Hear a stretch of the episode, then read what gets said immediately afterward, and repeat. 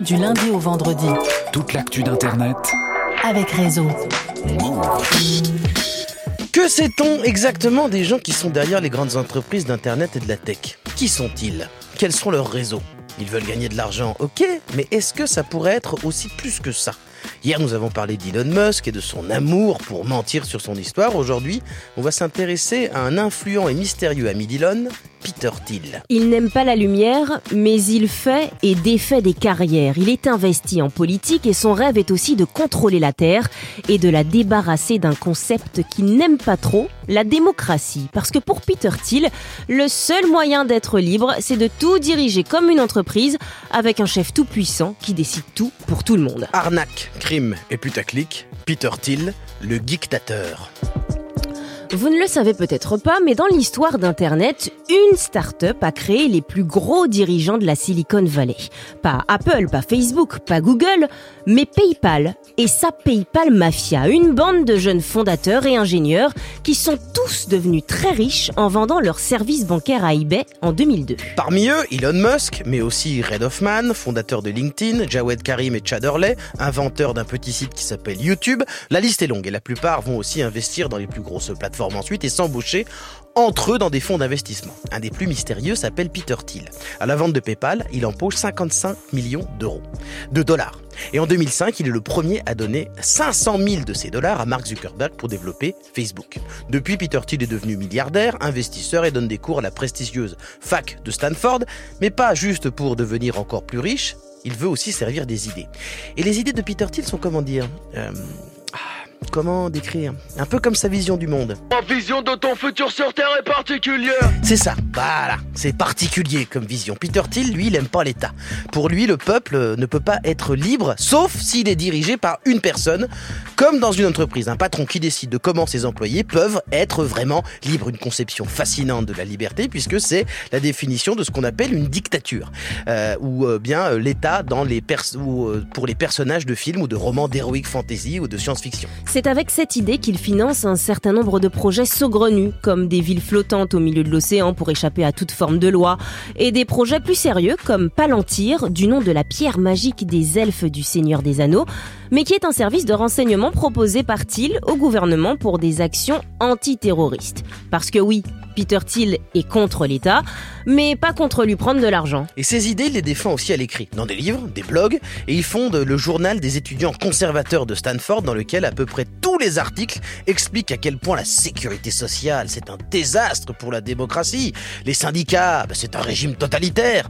Des idées reprises d'ailleurs récemment par Elon Musk, parce que pour ces milliardaires, euh, ce qui est bien et mal est basé uniquement sur ce qui les emmerde eux personnellement.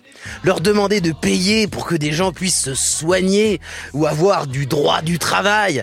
Pour eux, ça, c'est comment dire? J'aime pas trop beaucoup ça. Voilà, ils aiment pas trop beaucoup ça.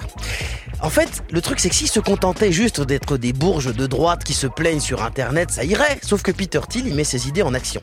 À partir de 2016, il passe à l'offensive. Il s'attaque d'abord à la presse en mettant des millions pour détruire le site d'info très putassier, Gawker qui a d'ailleurs révélé au monde l'homosexualité de Peter. Parce que oui, Peter Thiel adore tenir des discours anti-LGBT, mais il est ouvertement gay. Après ce coup de force, Thiel, en bon joueur d'échecs, a décidé d'avoir un rôle en politique. En 2016, il est un des seuls patrons de la Silicon Valley à dire publiquement qu'il finance Donald Trump.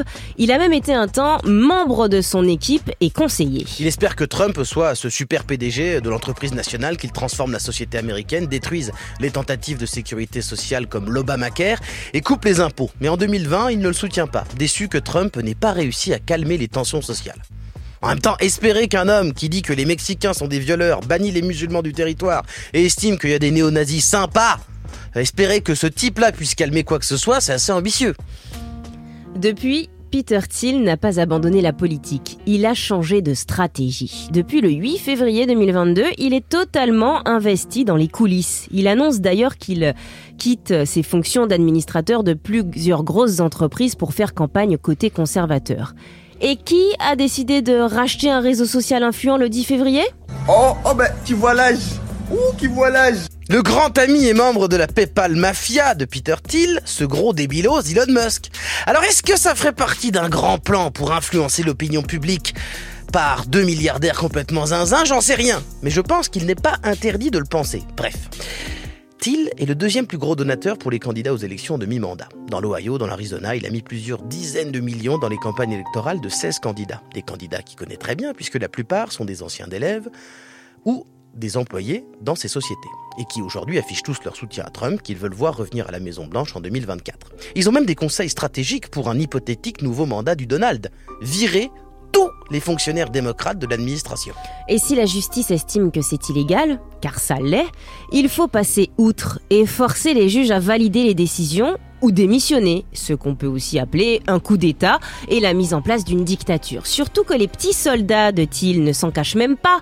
Leurs modèles de pouvoir sont tous des dictateurs, le hongrois Viktor Orban, Poutine ou Xi Jinping. La question qui se pose alors, c'est Peter Thiel est-il une sorte de seigneur de l'ombre qui veut mettre en place une dictature fasciste dans le monde entier en plaçant ses amis au pouvoir et Elon Musk à la tête d'un réseau social influent Ou bien c'est juste un riche de plus qui veut faire du monde une grosse entreprise, quitte à financer l'arrivée au pouvoir de fascistes pour continuer à gagner de l'argent? Dans les deux cas, c'est assez inquiétant, mais pas surprenant.